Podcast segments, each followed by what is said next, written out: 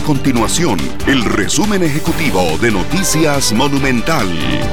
Hola, mi nombre es Alejandro Meléndez y estas son las informaciones más importantes del día en Noticias Monumental. La diputada del Partido Unidad Social Cristiana María Inés Solís renunció a su curul a partir de este mismo lunes, según explicó la legisladora social cristiana. Nuevos proyectos profesionales le impedirán dedicarse a tiempo completo al Congreso. La presidenta de la Asamblea Legislativa, Silvia Hernández, leyó la carta de la renuncia en la sesión del plenario legislativo.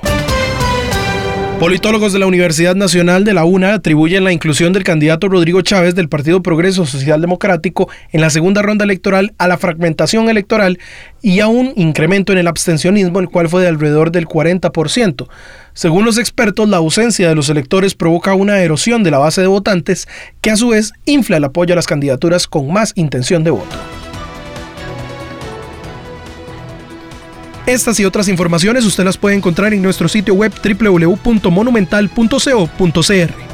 Nuestro compromiso es mantener a Costa Rica informada. Esto fue el resumen ejecutivo de Noticias Monumental.